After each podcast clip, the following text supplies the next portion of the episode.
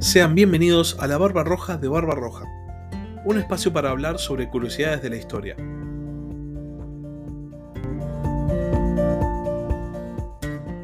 Hola a todos, sean bienvenidos a Ajedrez Mundial, la sección de política internacional del podcast La Barba Roja de Barba Roja. En el capítulo de esta semana vamos a hablar acerca del referéndum que se celebró el domingo pasado en Venezuela por la cuestión del Esequibo. La idea de este capítulo es hacer un brevísimo resumen acerca del reclamo territorial venezolano por el Esequibo y analizar si existe o no posibilidad de que el reclamo territorial con la fuerza del referéndum se transforme en un conflicto bélico en Sudamérica. El domingo pasado hubo un referéndum en Venezuela en el cual se votó si la población estaba o no a favor del reclamo territorial por la región del Esequibo y si estaban a favor de crear un Estado en esa región y de otorgarle la ciudadanía venezolana a todos sus habitantes. En el referéndum participó el 50% del padrón y el resultado fue un 95% a favor del reclamo territorial.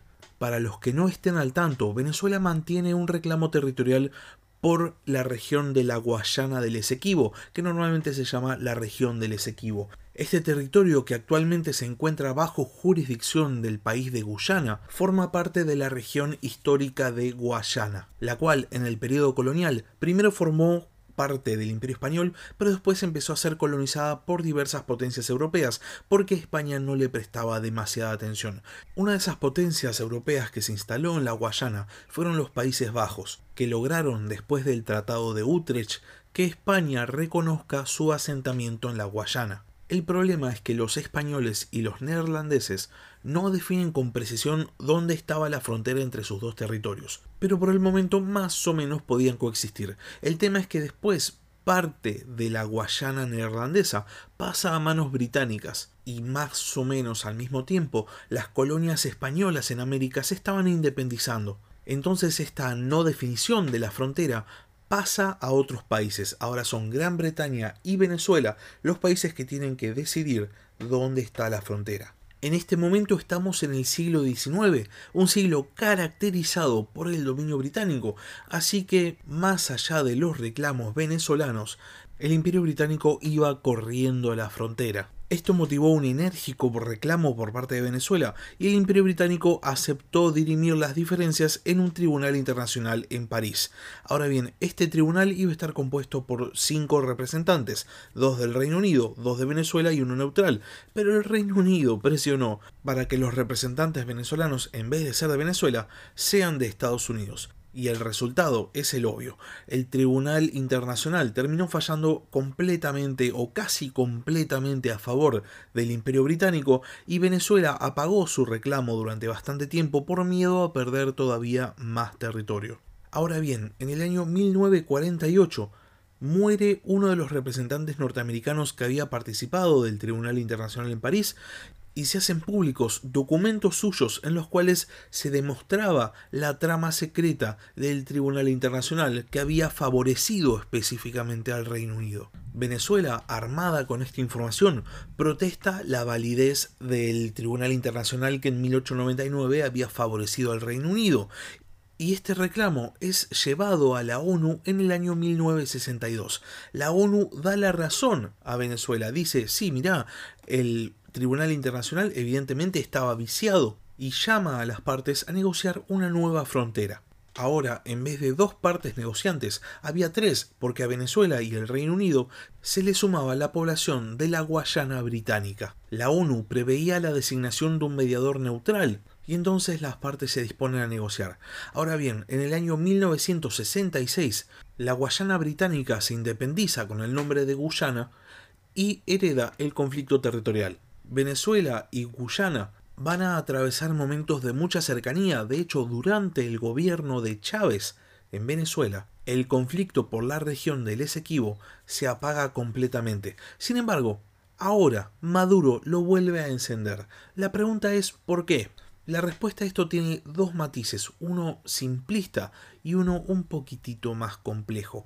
El matiz simplista, la respuesta fácil, es que en los últimos años Guyana descubrió una gran reserva de petróleo en las costas de la región del Esequibo y entonces Venezuela, viendo la oportunidad económica, reaviva el reclamo.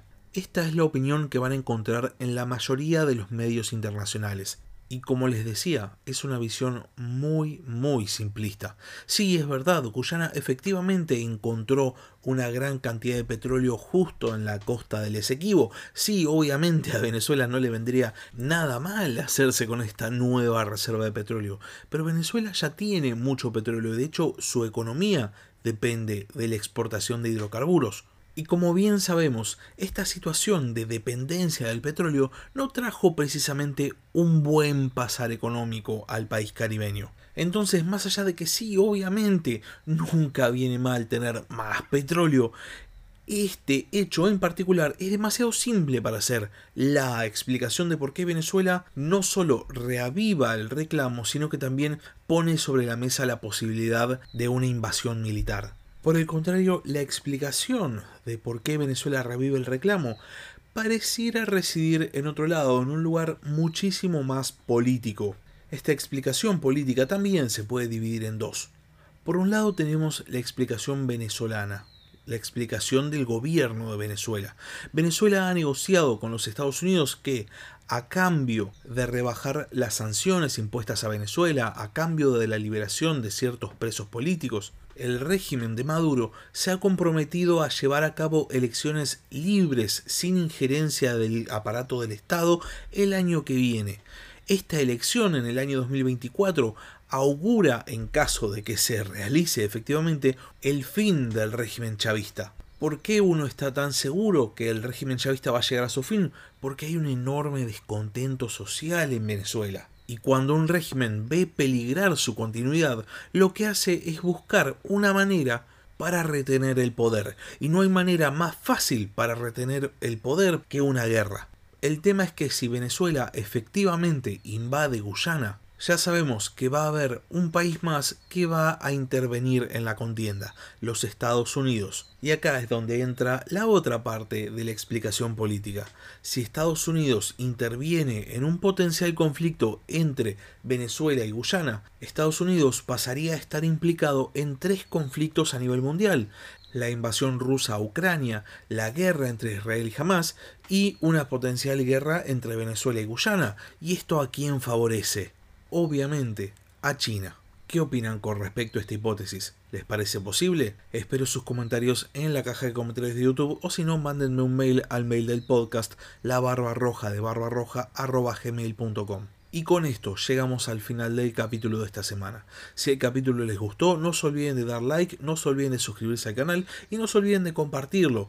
Y por otro lado, si quieren apoyar al canal, pueden hacerlo mediante Patreon. Les dejo el link en la descripción del capítulo. Muchas gracias por haber escuchado y hasta la próxima. Gracias por escuchar La Barba Roja de Barba Roja. Si tenés algún comentario, si tenés alguna pregunta o simplemente tenés algo para decir, podés escribir un comentario en YouTube o bien podés mandar un mail a la barba roja de Hasta la próxima.